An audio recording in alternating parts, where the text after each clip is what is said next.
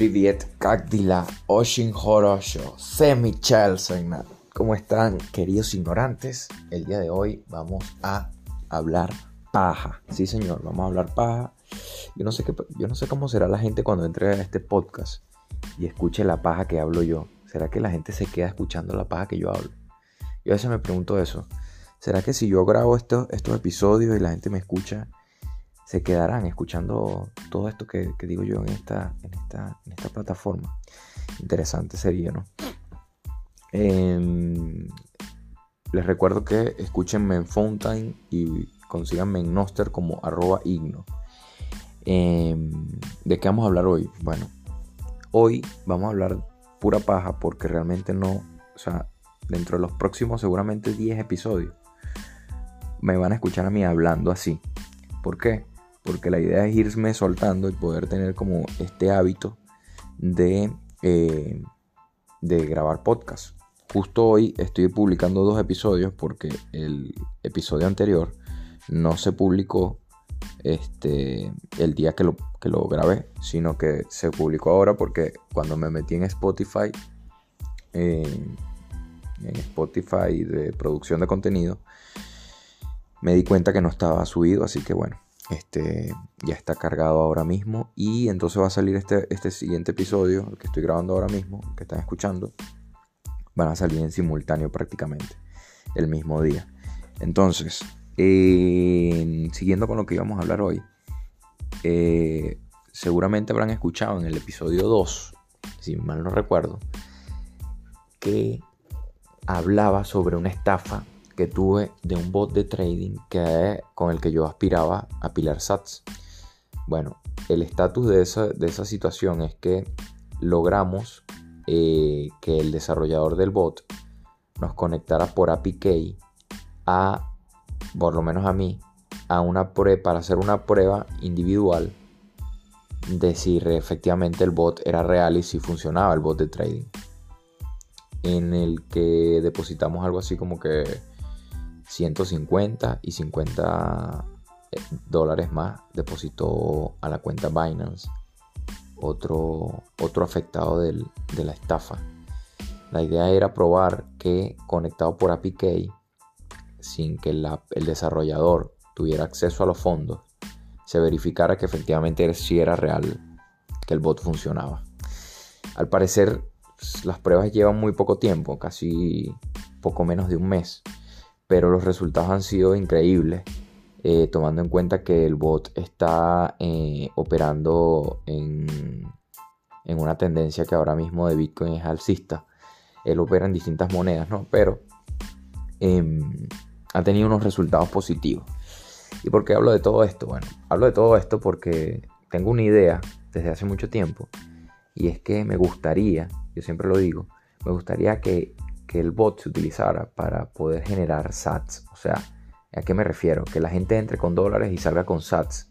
Y buscar la manera de crear una narrativa en la que la gente aproveche la herramienta para tener hábitos bitcoin, para aprender a usar el dinero de bitcoin, para, para, tener hábitos en, en, en poder utilizar la herramienta y aprender sobre ella, porque no hay nada más que utilizándolo que ejerciendo la práctica es que se pueden lograr estas cosas, ¿no? Entonces, bueno, eh, bueno, entonces, ¿qué, pasa? los beneficios, que dije que habíamos depositado más menos como 100, yo 150 y 50 más puso otra persona y llegamos como a 200, de los cuales en menos de un mes eh, generaron casi 50 dólares. Entonces, estos 50 dólares estamos aspirando a aportárselos a una causa benéfica que es la de el padre de un bitcoiner que, que, aporta mucho a la comunidad, que está activo, que siempre estuvo allí avisando que tuviéramos cuidado con el bot, que no dejaran todo el dinero allí, que bueno, fue una persona que estuvo bastante atenta desde el principio y me parece que sería genial poder aportarle a la causa de una enfermedad que tiene su padre, que tiene cáncer, cáncer de próstata. Y bueno, este, la idea es esa, aportar las ganancias de, esta situación, de la prueba del bot, a esta causa. Vale, Y luego que se haga eso, lo que me gustaría es devolverle el dinero que aportó el otro afectado, devolvérselo. Y me gustaría seguir operando el bot desde mi cuenta Binance, este, siempre y cuando no tenga el desarrollador acceso a, los fondos, sino simplemente se conecte por API a mi cuenta y pueda operar.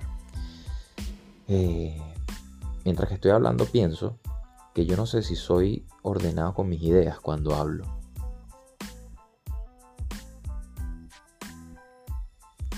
Entonces, tengo que mejorar eso, pero esta práctica que estoy haciendo ahora mismo de grabar este, estos episodios me ayudan a eso, poco a poco. ¿eh?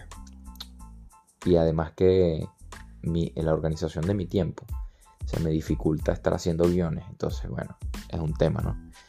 Lo malo de esto es que en esta verborrea se, la gente me imagino que se ladillará. Dirán, no, qué fastidio, o sea, ¿para qué, para tengo que escuchar todo este relleno aquí para tener, tener eh, alguna idea clara o lo que sea? Pero bueno, el tema es el hábito, el tema es el hábito de hacer esto, voy a tratar de hacerlo cada vez que pueda, grabar episodios y vamos a ver qué más tenemos por aquí. Estoy activo en el grupo de Guns and Commerce. Eh, han estado hablando de cómo hacer ilusión fiscal y tal. Y bueno, interesante, interesante.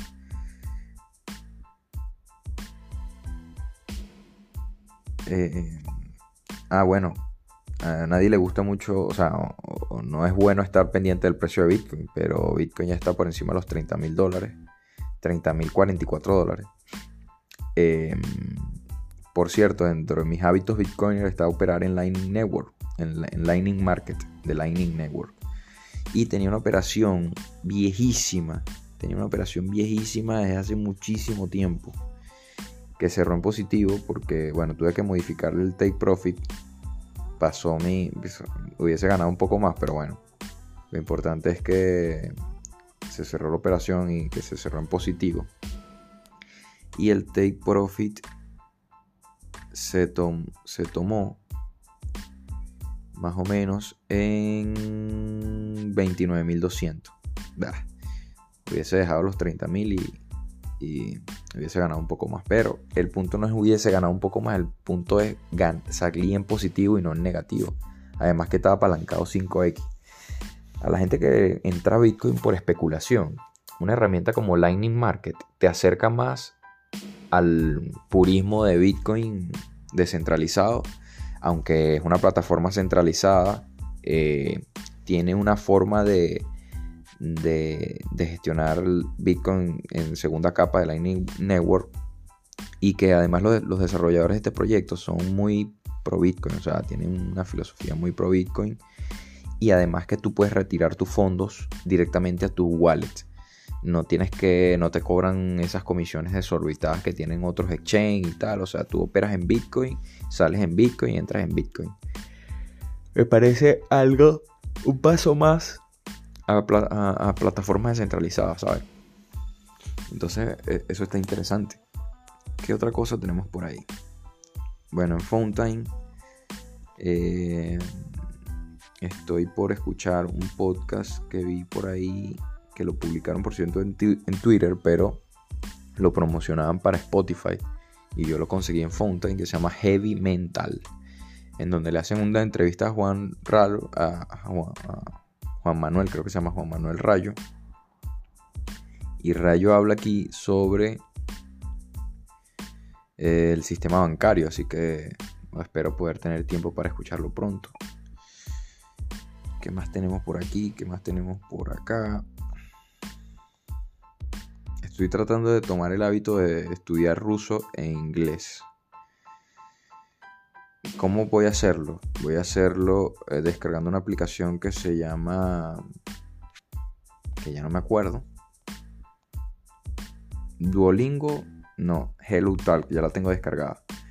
Tengo que abrir Hello Talk y tengo que ponerme a hablar paja con alguien en el extranjero que hable ruso y hable inglés preferiblemente que tengan las mismas intereses que yo, sería ideal, porque así, bueno, porque así, este, se me facilitaría como que... Yo siempre he pensado que para aprender inglés tienes que estar como que en el entorno del, del idioma.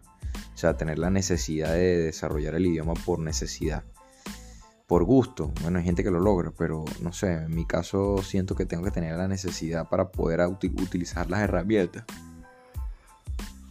Entonces, bueno, creo que por eso este, logro usar Bitcoin porque tuve la necesidad de usarlo.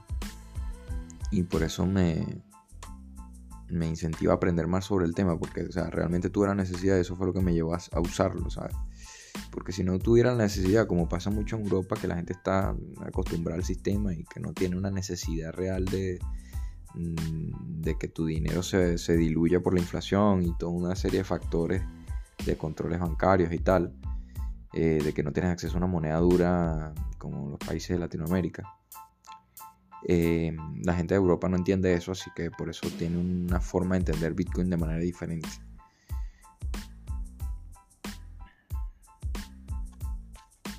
Y vamos a darle un paseo por Noster a ver qué vemos por acá. Hostia, mira, me acaban de dar un SAP de 21 sats por un meme que, compartí, que por cierto conseguí en Twitter, pero bueno, qué interesante lo de los SAP.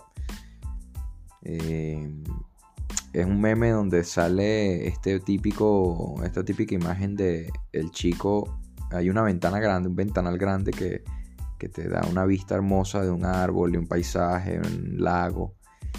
Y dentro de la casa están cuatro personas viendo hacia la ventana, ¿no? Pero una de las personas está en una montaña de dinero que hace que se pierda casi que toda la imagen de la, del paisaje. Otra persona está en una montañita pequeña de libros que solamente le permite medio asomarse a la, a la ventana para disfrutar del paisaje. Y hay una persona con libros y dinero. Y esa persona está equilibrada y ve perfectamente, tiene una vista perfecta del paisaje. El último no tiene ni libros ni dinero, así que eh, no ve un coño, ve para la pared. Pues. Y hay otro que entra por la puerta y es Bitcoin.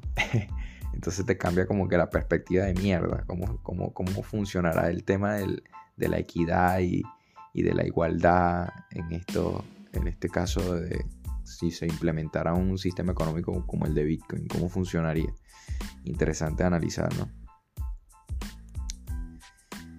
Eh, bueno, ah, bueno, en Lightning Market había ganado un 6% con la operación que, coloqué. La operación que coloqué en Lightning Market es la siguiente. Ah, se lo había cerrado. Espera un momento.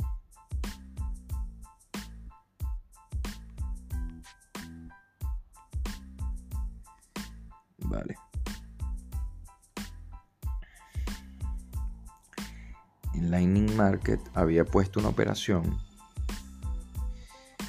eh, de una cantidad de 10 dólares con un margen de 6.714 sats a un precio de 28.000 el, el, precio estaba en 28.800 eh, el precio de entrada y el precio de salida en 29.200 y el take profit bueno sí exacto el precio de salida del take profit en 29.200 apalancado 5X, me gané 465 sats. Hay una cosa que me jodió que fueron las tasas. O sea, por todo el tiempo que estuve... E, este es, este es un experimento interesante porque yo casi no hago trading y estoy como que aprendiendo. Siempre he hecho análisis técnico, me gusta analizar la gráfica de Bitcoin, pero nunca he hecho trading como tal. Entonces hay cosas que yo antes hacía más trading en Binance pero ahora en Lightning Market funciona como que un poco diferente. O bueno, funciona igual, pero tiene otras reglas y otras cuestiones que hay que tener en cuenta. El punto es que la práctica me ha hecho olvidar cosas y ahora estoy recordando cosas como por ejemplo el tema de las tasas, que si tiene una operación abierta mucho tiempo te, consume. Este, hay una tasa de, de, de 0.01% por, por cada no sé cuánto tiempo, 8 horas o no sé cuánto. Ahora mismo está en 2 horas 41 minutos y la tasa es 0.1%. Y me imagino que cuando culmine ese tiempo, obviamente, te va a, consumir esa tasa. O sea, te van a cobrar esa tasa. Entonces, bueno, eso es bueno porque he tenido, la, o sea, estoy en un, en un margen positivo. De todas las operaciones que he hecho, estoy en positivo. Y eso está guay. Así que bueno, bueno, yo creo que no tengo más nada que hablar. Hasta que no empiece a preparar guiones realmente buenos y tal, y empiece a sacar temas interesantes, creo que estos 15 minutos son suficientes. Así que me despido, mis queridos ignorantes, y eh, ya saben, síganme en Noster como arroba igno y en Fountain arroba igno también. Venga, un abrazo.